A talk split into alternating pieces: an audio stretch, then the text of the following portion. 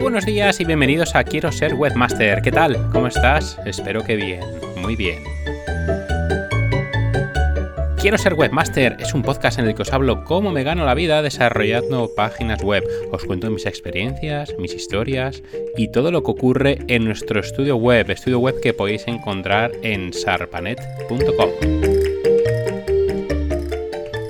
Hoy es 13 de enero de 2021 y este es el capítulo número 28 de Quiero ser webmaster.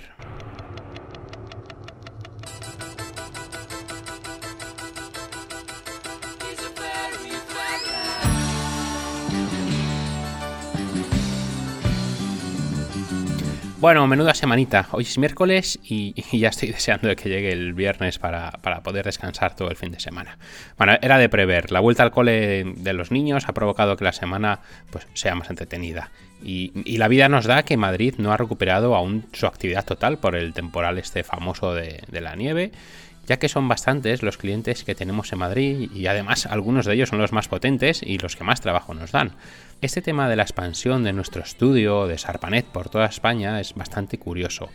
Es curioso que una empresa pequeñita como la nuestra, que nació, ya os conté, en, un vivero de empresas, con una mesita y, una silla, ha ido extendiendo sus tentáculos por todo el territorio nacional sin, sin, realmente sin hacer prácticamente ninguna acción comercial ni publicitaria.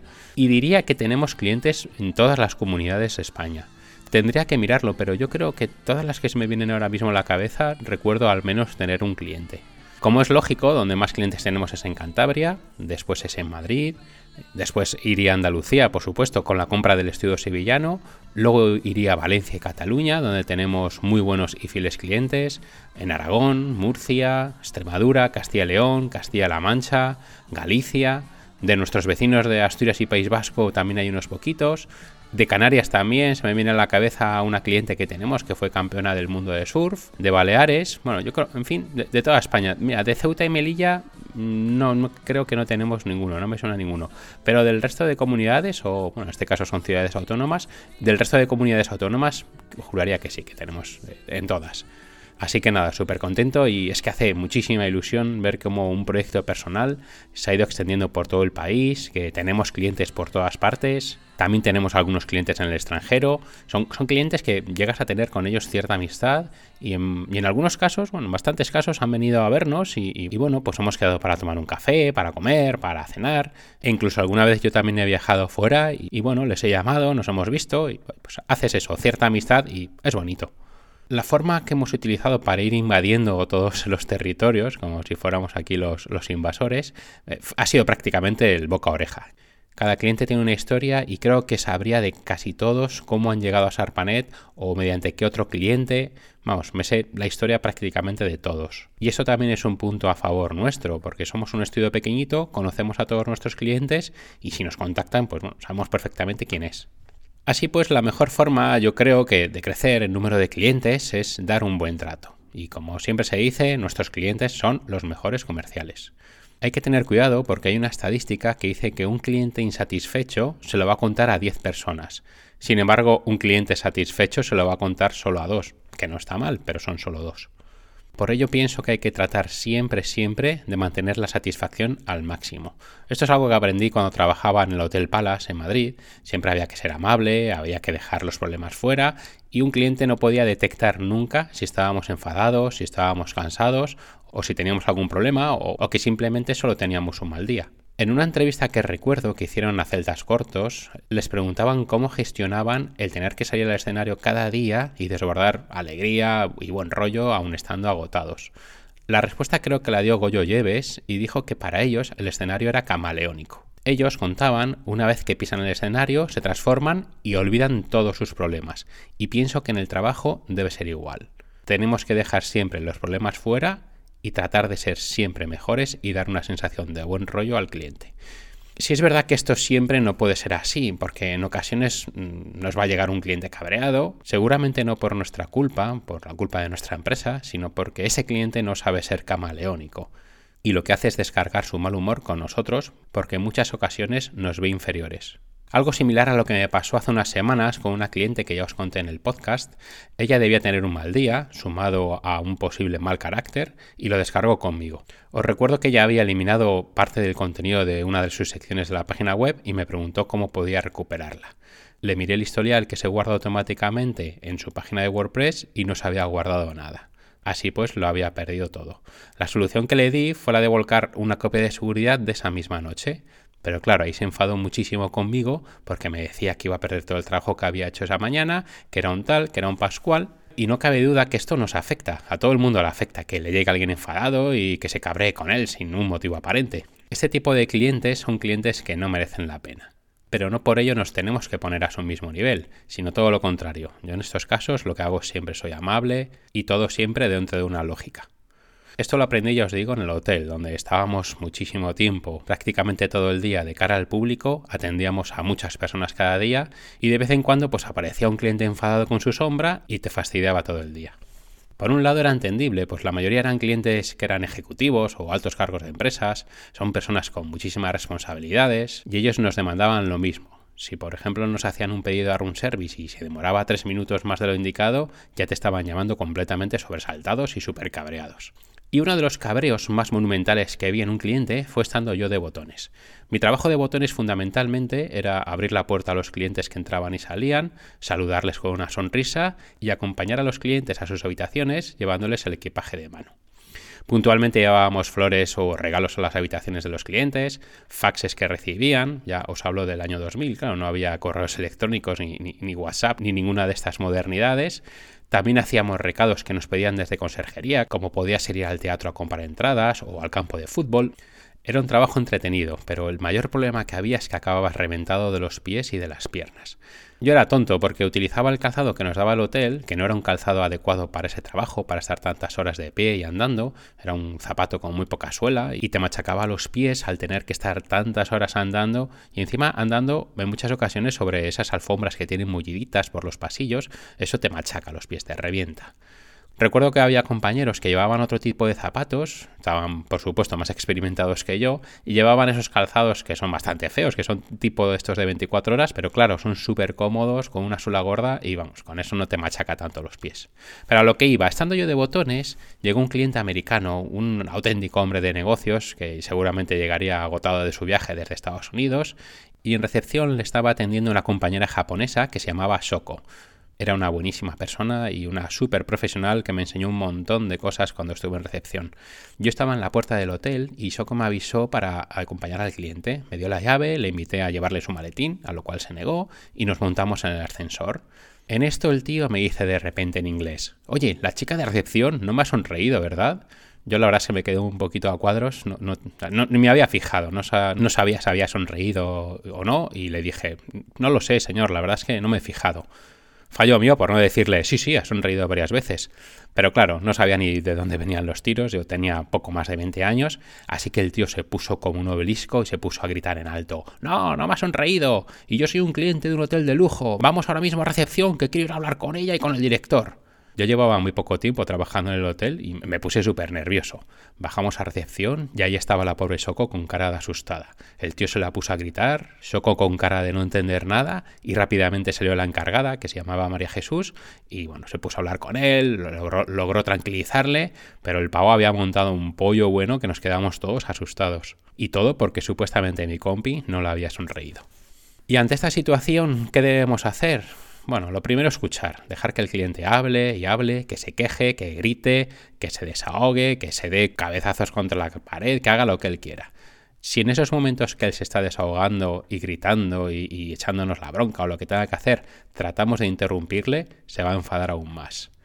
Y cuando ya haya acabado de hablar, entonces sí que le podemos dar esa explicación que nosotros hemos ido pensando, pero nunca, nunca hay que interrumpirle.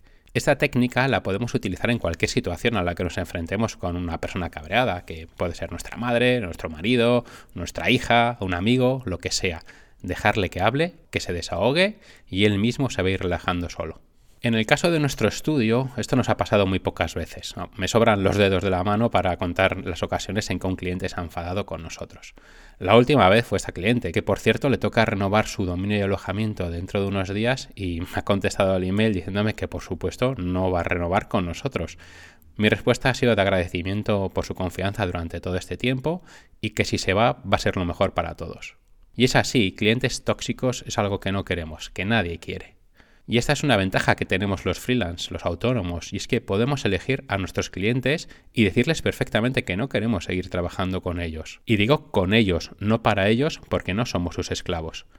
Si un cliente se enfada con nosotros sin un motivo, o aunque tenga un motivo y se enfada, nos grita, nos trata mal, yo prefiero decirle, mira, hasta aquí hemos llegado, te paso todo lo que tú necesitas y hasta luego, Lucas.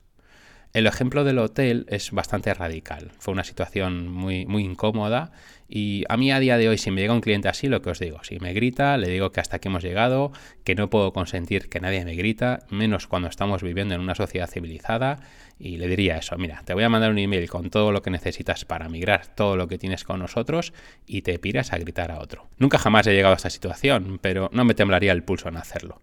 Seguro que lo pasaría mal, muy mal, pero ante este tipo de situaciones es mejor cortar por lo sano.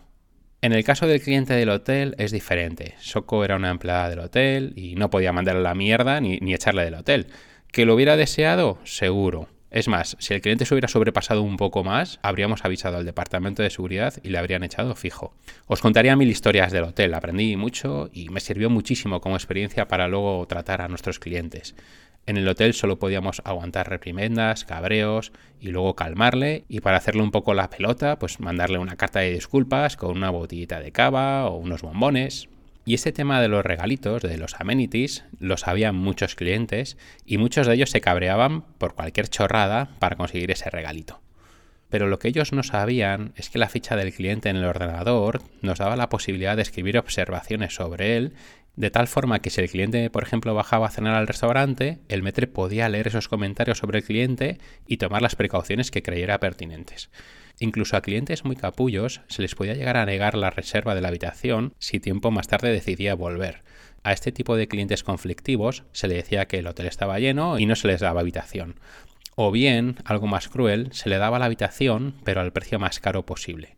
Era el precio que había que pagar por ser un gilipollas.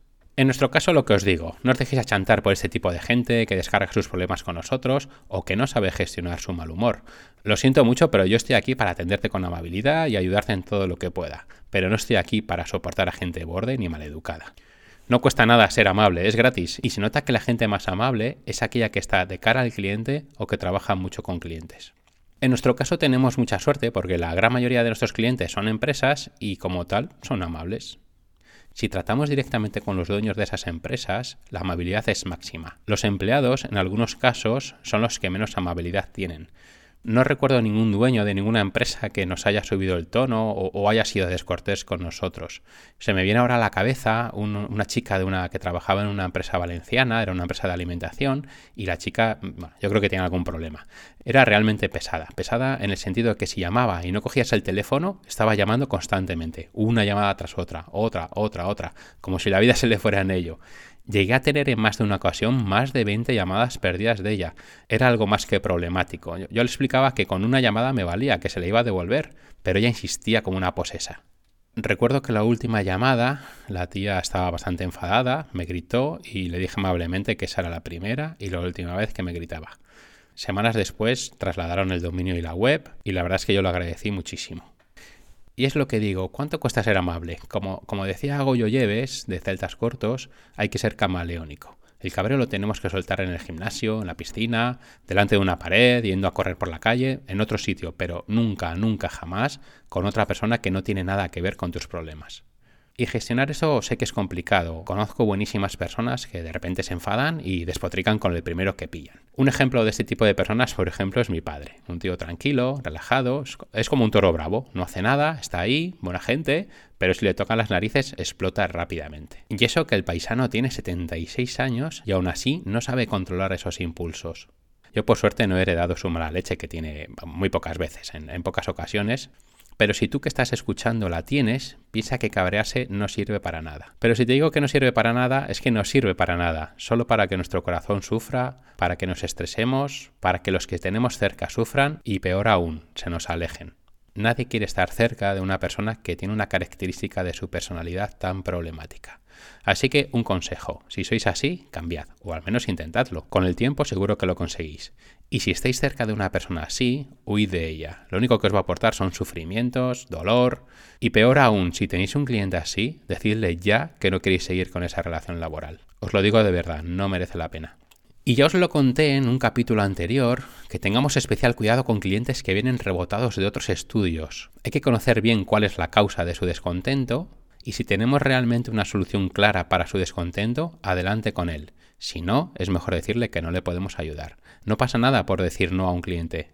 Todo esto venía por la importancia del buen trato. En resumen, diría que si tratamos bien a un cliente y él nos trata bien, la relación es perfecta. Es como una simbiosis genial.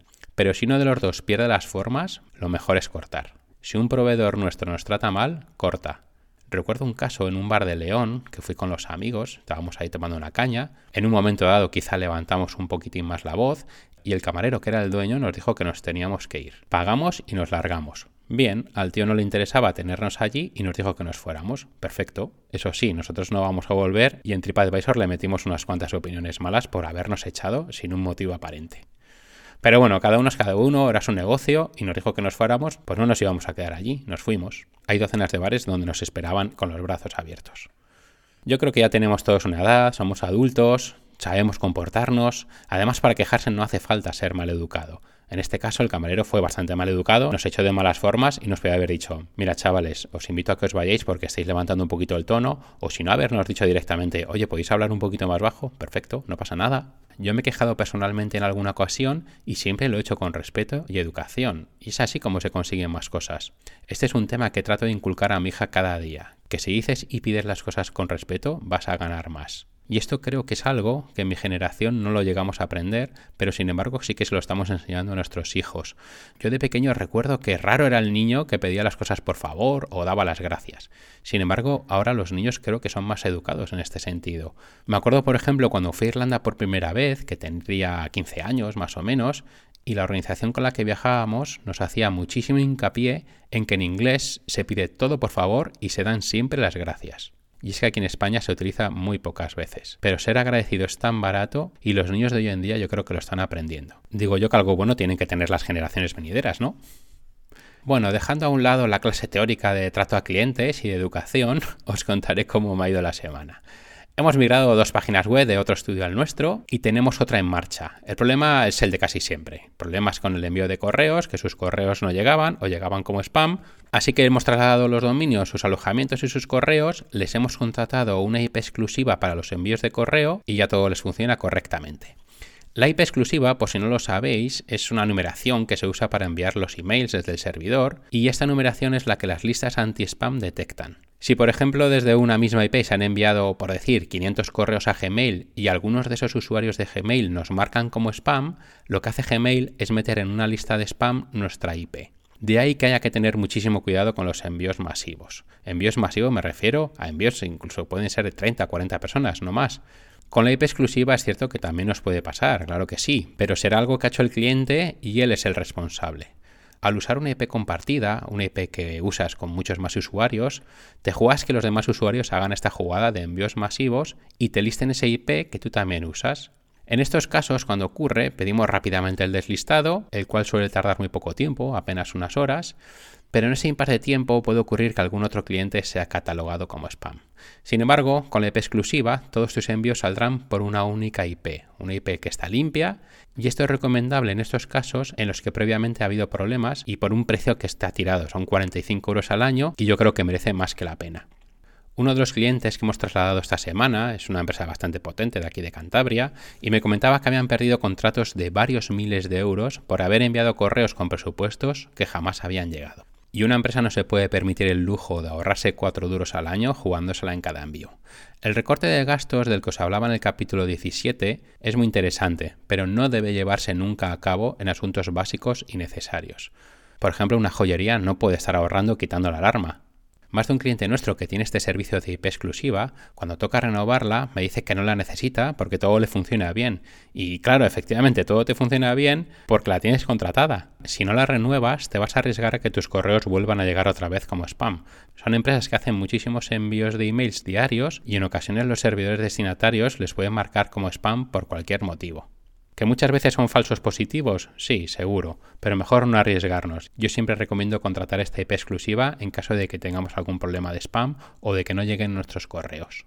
Durante la semana además hemos llevado a cabo las clásicas renovaciones de dominio y alojamiento de los clientes a los que le tocaba y como noticia a destacar ha vuelto a Sarpanet un cliente que nos había abandonado hace tiempo. Se había ido. Es una empresa de jardinería y el motivo por el que se había ido pues es el del 99,99% de los casos, que otro proveedor le cobraba menos. Cuando un cliente me dice que se va a ir por este motivo, me gusta saber cuánto va a pagar a ese nuevo proveedor y en muchas ocasiones hablamos de una media de entre 15 y 30 o 40 euros como mucho. Vale, sé que 40 euros es bastante dinero, yo, yo, lo entiendo, y jamás vamos a poner ninguna objeción en que se vaya, al contrario, le vamos a facilitar todo, pero es algo que yo me pregunto, si todo te funciona bien, te tratan rápido, te resuelven todos los problemas, ¿de verdad merece la pena cambiarte por 30 o 40 euros al año? Quizás sí, no lo sé. El caso es que este cliente se fue por este motivo. Se fue a un proveedor más barato y le dieron todas las facilidades para cambiarlo. Pero me contaba que en dos ocasiones ha tenido problemas con ellos en el tema de recibir correos. Contactó con el proveedor y le dijeron que lo mirarían. La primera vez estuvo una tarde entera sin recibir correos y la segunda vez estuvo un día y medio sin correos. El motivo ya os digo, es que tenía el buzón lleno. Vale que en parte es culpa del cliente por no estar poco atento y eliminar y liberar espacio, pero también es de sanción el llamar al proveedor, decirle cuál es tu problema y que tarden tantísimo en solucionarlo, cuando es algo que se ve al segundo. Así que el cliente se ha hartado de ellos, seguramente las dos veces que ha tenido ese problema le ha costado bastante más de lo que se estaba ahorrando con ese nuevo proveedor, ya ha decidido volver con nosotros porque sabe que no tenía ese problema. Es un poco rollo porque es un cliente que ya estaba todo funcionando con nosotros, se cambió, ahora hay que volver a pasarlo todo. Además, por este servicio no cobramos nada, no cobramos por pasar una web de un servidor a otro, no cobramos por ayudarle o reconfigurarle sus cuentas de correo. Y no sé, hombre, si es un cliente que nunca ha estado con nosotros, pues da la sensación de que da más gustito hacerlo, ¿no? Pero saber que era un cliente que estaba, que se ha ido y que ahora vuelve, pues da un poco de rabia. Además de la cliente que os comenté que se nos ha ido, también se nos ha ido otro cliente. En este caso es una empresa de catering y se cambia por ese motivo, porque ha encontrado un proveedor más barato. Me da mucha pena porque es un cliente que lleva muchos años, al que he tratado o creo haber tratado bastante bien. Le hemos hecho modificaciones en su web sin cobrarle nada. Le ayudé también con el tema de la firma en su email y bueno, alguna cosilla más. Pero oye, yo entiendo que son malos tiempos, cada uno es libre de gastar el dinero donde quiera. Y la propuesta que le hice fue pagarlo en dos veces, la mitad ahora y la mitad en seis meses. Pero me dijo que no, que se iba. Era una decisión que ya había tomado hace tiempo y bueno, ante eso no podemos hacer nada. Pero lo que os he dicho varias veces, cuando se nos va un cliente, yo no sé qué pasa, que llegan otros dos. Además estoy súper seguro de que este año todo va a ir muy bien, que va a ser un año de muchos cambios y de nuevas sensaciones recuperadas. Para ir acabando, durante la semana hemos enviado dos presupuestos, de los cuales sé que uno de ellos no va a salir porque se notaba la legua que era otro estudio web tanteando tarifas. Bueno, esto es algo habitual. Nos contactaron por el formulario de la web, en plan, hola, queremos hacer una web para nuestra tienda de ropa, sería una tienda virtual, cuánto nos costaría. Y bueno, en estos casos siempre les derivamos a un formulario donde les preguntamos más cosas, tipo la antigüedad de la empresa, el presupuesto que tienen, el teléfono de contacto, y una vez que lo recibimos, les llamo. Les llamo por teléfono y en este caso noté a la legua que el chaval sabía bastante de webs. Pero bueno, le mandé el presupuesto y la verdad es que el tema de los precios es algo que, que me da igual que se sepa. Y de remate de semana, pues ya hemos cerrado el año 2020, hemos entregado a la gestoría todas las facturas del trimestre y nada, vamos a esperar a ver el, golpe que nos van a dar y el día 30 pues nos tocará pagar al señor Estado lo que corresponda. Ah, y antes de acabar, en el mailing semanal de hoy he mandado algunas herramientas para pasar de la productividad a la ultraproductividad. Súper interesante. Ya sabéis que podéis suscribiros en sarpanet.es barra email. Y hasta aquí el podcast de hoy. Hoy no os voy a pedir que me sigáis, que os suscribáis, que le deis a me gusta, porque ya soy bastante pesado repitiéndolo en cada podcast y creo que voy a dejar de decirlo o lo diré muy, muy de vez en cuando. Lo que sí os daré son las gracias. Muchísimas gracias como siempre por estar ahí. Gracias por escucharme y hasta el próximo miércoles. Disfrutad como siempre del día, de la semana y lo más importante, cuidaos mucho.